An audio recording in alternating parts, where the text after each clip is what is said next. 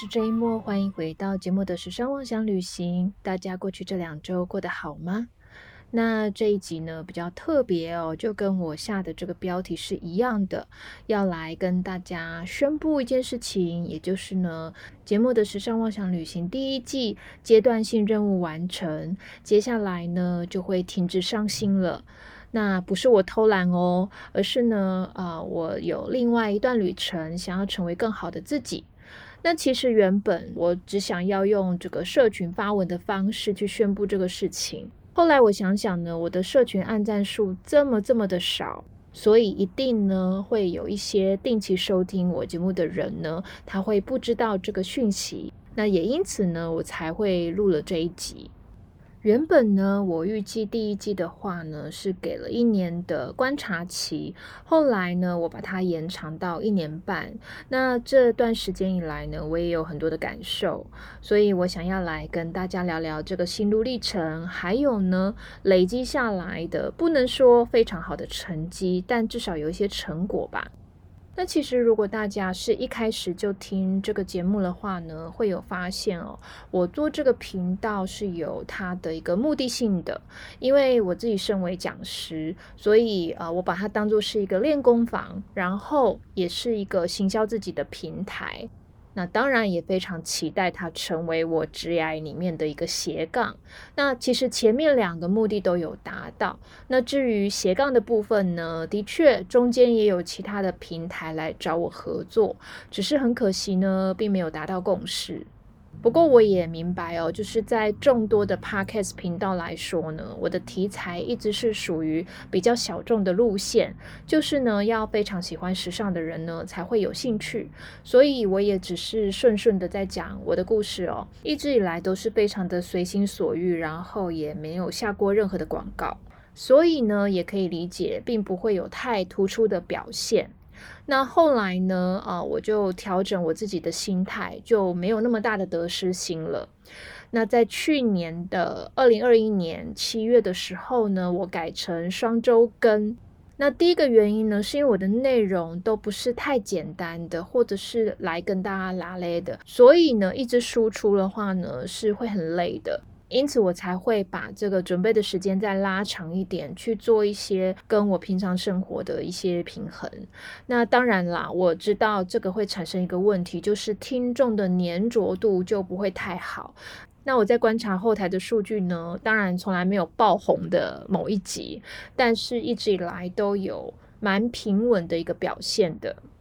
那老实说，我在做 podcast 的这一年半的期间呢，都不会缺乏灵感，甚至我还有很多的东西想要跟大家分享哦。就像我做了几个单元，呃，时尚词典呐，讲珠宝相关的、香水相关的，以及呢，我在年初的时候呢，做了一集用动物世界的方式打开时尚界，就是配合今年的生肖讨论 Kenzo 的那只老虎嘛。那其实我后续也想要讲豹啊、蜜蜂啊、蛇啊这些在时尚品牌常会用到的动物元素。那不知道各位听到这几个动物的话，会想到哪些品牌啊？呃，反正其实我觉得还有很多没有探讨到的地方哦。那再来呢，就是我对于时尚的领域呢，其实一直存有好奇心的。那对于一些奇怪有趣的现象，我还是会很想要做田野调查。所以其实我有考虑说，那要不要保留社群的部分呢？呃，持续做一些发文。不过，就像我前面提到的嘛，呃，我社群的追踪人数虽然蛮多的啊，比如说 IG 有九十个人啊，可是平均按赞数呢总是不超过十个人。那再来 Facebook 的话呢，有一百五十一个人追踪，可是呢，在这半年来按赞率更惨哦，就是平均不到五个人。所以我也非常怀疑说，今天如果花时间去写东西呀，去整理照片呐，那看得到的人多吗？有没有存在的一个必要性呢？那我不知道各位的想法是怎么样。如果你有什么样的意见的话呢，也非常欢迎告诉我。不过有时候社群的追踪数啊，还有按赞数呢，其实不见得跟频道的收听率有一定的关联啦。那我的频道当然不能跟其他几个大咖来比，但我个人觉得也还可以哦。比如说，二零二零年十月十号开播以来，我的总下载率呢是一万三千两百五十九次。听起来流量好像还可以嘛，不过我觉得至少其中有两百次是我自己的这个收听下载率哦，因为呢，我每一集至少都会在不同的平台听了两三次以上吧，就是去在反复的听有没有什么讲的不好的地方啊。那但是呢，呃，另外还有一个参考的数据是不重复的下载率，这可能比较接近真实的收听率哦。那总共呢是有四千零九十一。次，平均下来每一集是八十次，是不多了，但是我觉得好像也还可以吧。那在不同平台的这个订阅数的部分的话呢，三岸声浪呢是有七十个人订阅，Mixerbox 啊比较多，这个好像大部分的年轻人都会用这个来听音乐，有一百二十二个人订阅。再来呢是 Spotify，总共有五十五个人订阅。但其实呢，在所有的收听平台呢，占最大比率的呢，其实是 Apple Podcast。虽然我有申请它的这个后台分析，叫做 Podcast Connect，但是不知道是不是因为中间申请的过程有一些问题，所以呢，呃，从开通以来到现在呢，都没有抓到数据过，所以我也不知道下载量啊、订阅数啊，哦，如果有人愿意帮我检查看看的话，那就太好了，因为我真的非常好奇 Apple Podcast 的一些数据哦。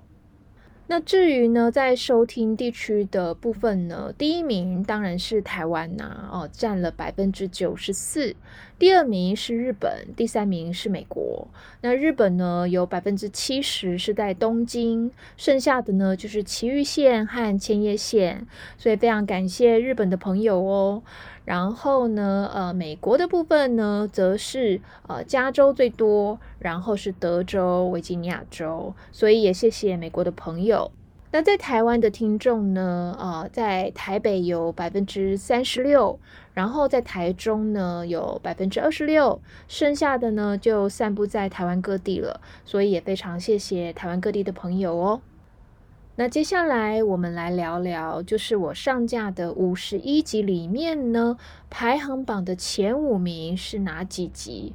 那第一个呢，已经占据很久的第一名呢，是在二零二一年二月十七号播出，然后一直以来好像就是排行榜的第一名了，是第十七集，呃，就是跟我的朋友 Molly 聊的百货业《爱丽丝梦游仙境》的兔子洞。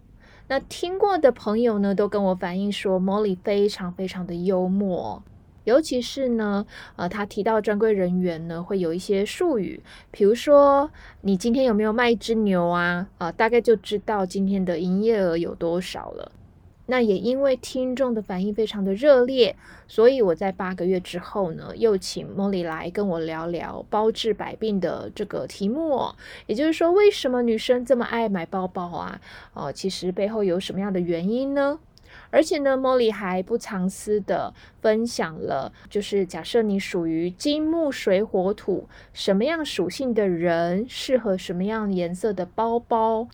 那这一集也是延续 Molly 的人气还有魅力，所以呢，它是排行榜上面的第四名。呃，非常感谢 Molly 啊，贡献了前五名的第一名跟第四名。那接下来呢，我就从后面开始揭晓哦。第五名呢是第四十一集的节目抱抱。那那个时候呢，刚好中国大陆的社群小红书呢，就掀起了一个叫做“佛缘”的热潮。佛是佛教的佛，然后缘是名媛的缘。那其实呢，呃，他们打着这个名号，冒着宗教之名，可是假装清心寡欲修行。事实上呢，只是摆拍，或者是找一些网红假扮佛缘来带货。那我也在那一集呢讨论了，呃，用宗教元素去做服装设计，到底会产生什么样的问题？然后有哪些例子？那第三名呢，就是呃第四十集《彩钻门的都市怪谈》。因为我说我有 GIA 珠宝专家的证书嘛，所以我一直很想要讲这方面的内容。那可是我觉得，呃，大家入门要听钻石的这些东西，如果我讲，比如说钻石四 C，这个实在是呃太硬了啊，也不有趣。我也不想把我的频道弄成像教育训练一样，所以我用一个比较特殊的角度去搜集了有关于彩色钻石的一些有趣的真实的故事哦。那可能稍微戳破了呃，珠宝总是带给人比较美好愿景的想象啦。那至于第二名呢，呃，其实就是搭上了去年九月、十月突然爆红的呃一个由 Netflix 制作的一个韩国戏剧，叫做《鱿鱼游戏》。那这个是第四十三集的节目报报哦，由于热烧到时尚界。主要在讲这个戏剧呢，它带来的这个效应，而且呢，也有影响到时尚界。因为那个时候我正准备去艺术大学的电影系讲这个影视作品里面的时尚行销嘛，那我觉得由于游戏呢非常的可惜，就是他们并没有刻意去做一些时尚的置入，以至于这个戏剧爆红的时候呢，大家抢着要去买呃山寨版的这个绿色的运动服，还有呢呃这个 Vans 的小白鞋，但是呢呃这些都没有搭上这个戏。剧它本身的一些周边的效应，那是后来呢，呃，才陆续去找一些厂商做合作，在 Netflix 的官网去贩售周边的商品哦。所以我也拿了这个例子呢，跟电影系的同学说，其实呢，时尚行销不要觉得说，呃，这个好像在出卖灵魂还是卖东西哦。那这个其实也是帮助整个戏剧呢，呃，增加它的一个氛围。然后让观众能够更入戏，也让整个戏剧作品呢能够停留在大家心目中的时间周期更长。好，那非常感谢大家喜欢以上的内容，让他们呢能够盘踞在前五名的排行榜。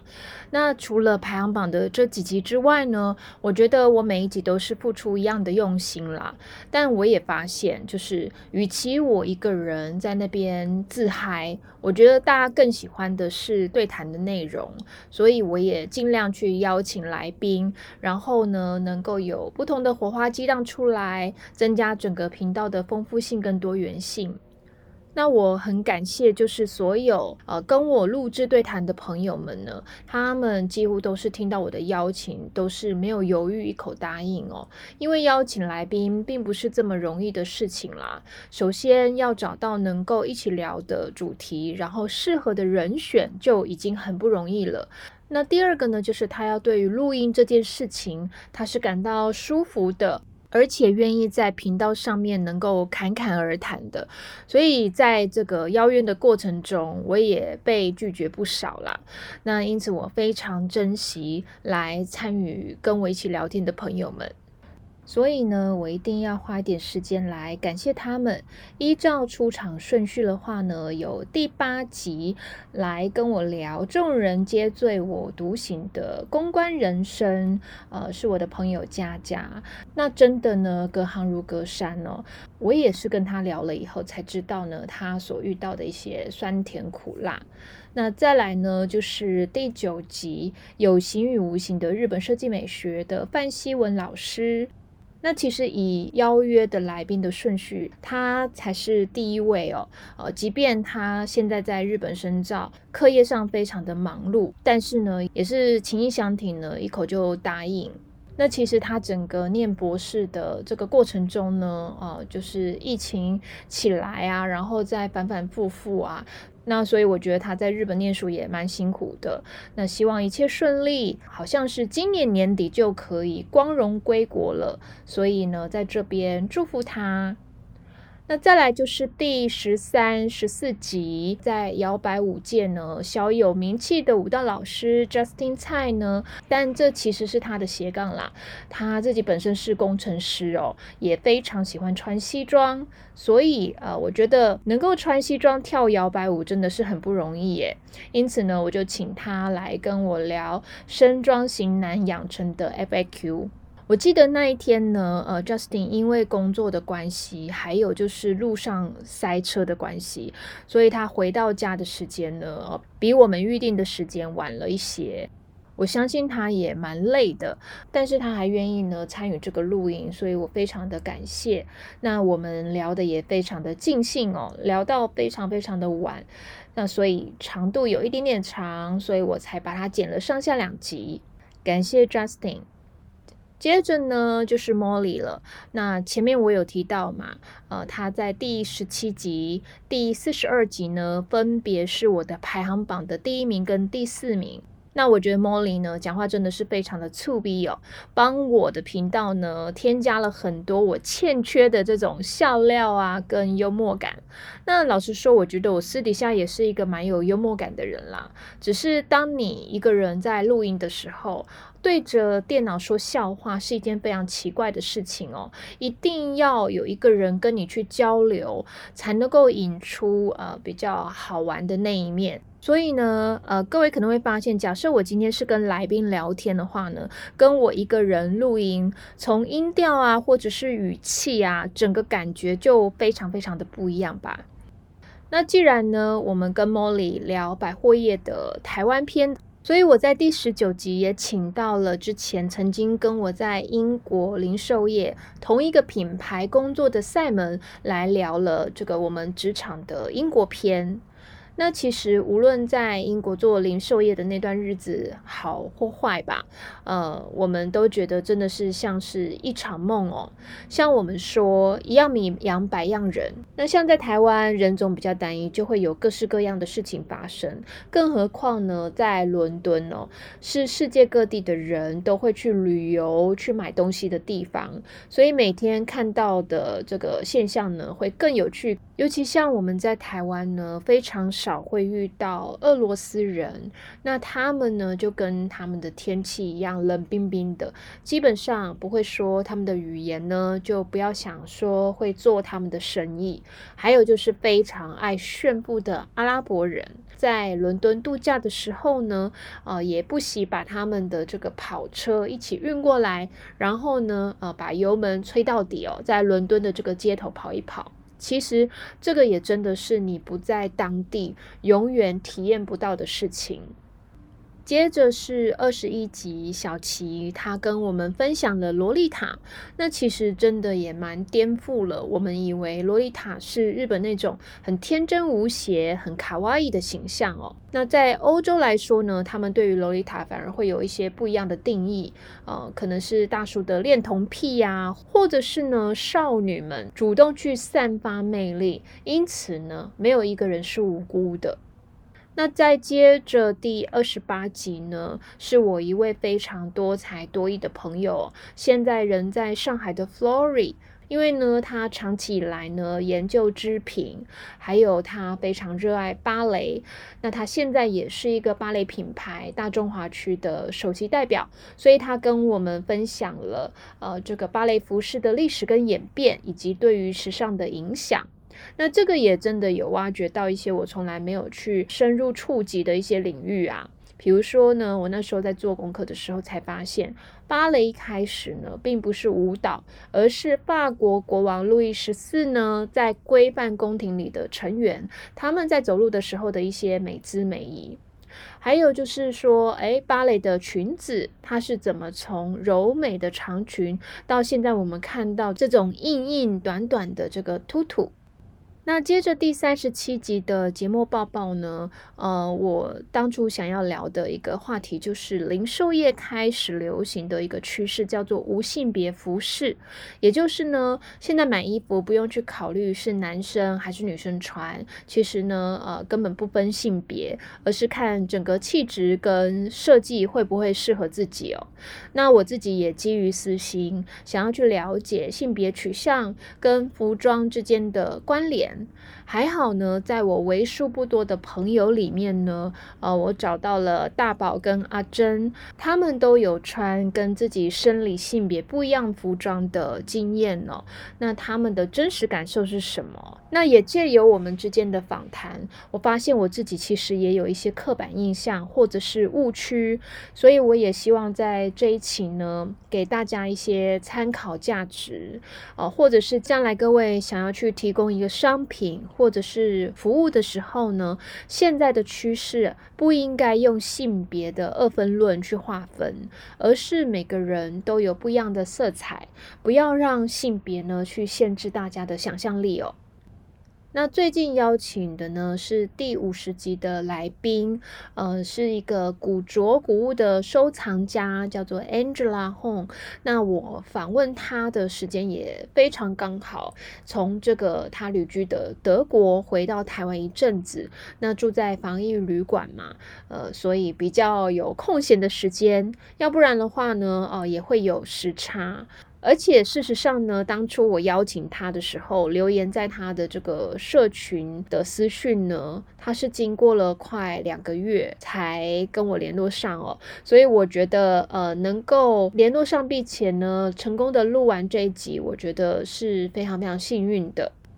那这一集呢，我想要访问他的原因，就是我自己想要去重新发掘古着的魅力哦。因为在国外的时候呢，呃，我自己会穿古着，也真的看过很多以前留下来的好东西。那我觉得在台湾比较少有这样的机会，而且越来越多的这个年轻人呢，其实也没有办法去感受。就像我在大学呢，呃，上这个专业英文课的时候。我也有请时尚经营系的学生呢，呃，用英文去练习讲时尚史。那个时候呢，呃，我原本想说，在那一个月呢，讲这个主题的时候，邀请大家用沉浸式的方式，也就是呢，呃，一起来穿古着这个想法。结果没有想到呢，呃，大家一片静默，完全没有反应。所以我才知道，哦，原来这个东西也许在年轻人之间呢，没有想象中的流行，或者是不知道怎么去欣赏一些有历史的东西。所以我才会有这一集的产出哦。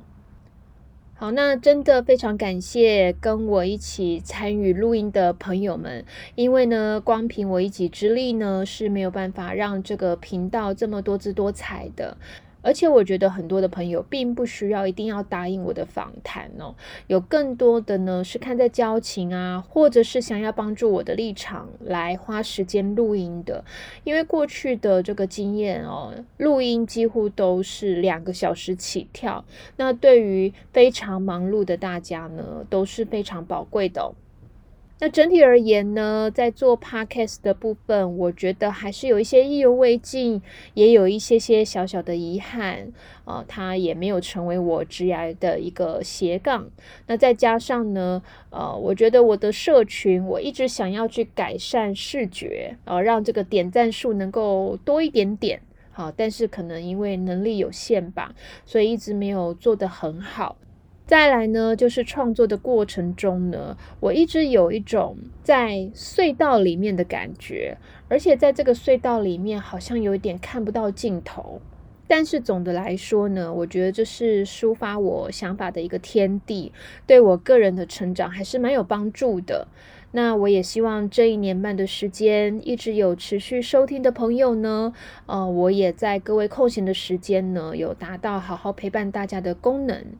而且长期收听的听众可能有发现，就是我一开始上线的前几集哦，录音的品质不是很好。那我也非常感谢帮助我改善的朋友。那他是声音工程的专业哦，也是大学的老师。那他花了很多时间教我怎么去录音的时候要有一些注意事项啊，帮我灌软体呀，教我怎么去处理声音的音档。所以一路走来呢，大家的帮助还有一点一滴。呢，我都是牢记在心的。那好吧，第一季我们就先停留在这一个美好的地方吧。那今天的节目的时尚妄想旅行呢，要先跟大家暂时告一个段落了。感谢您一直以来的支持与收听，我们后会有期喽，拜拜。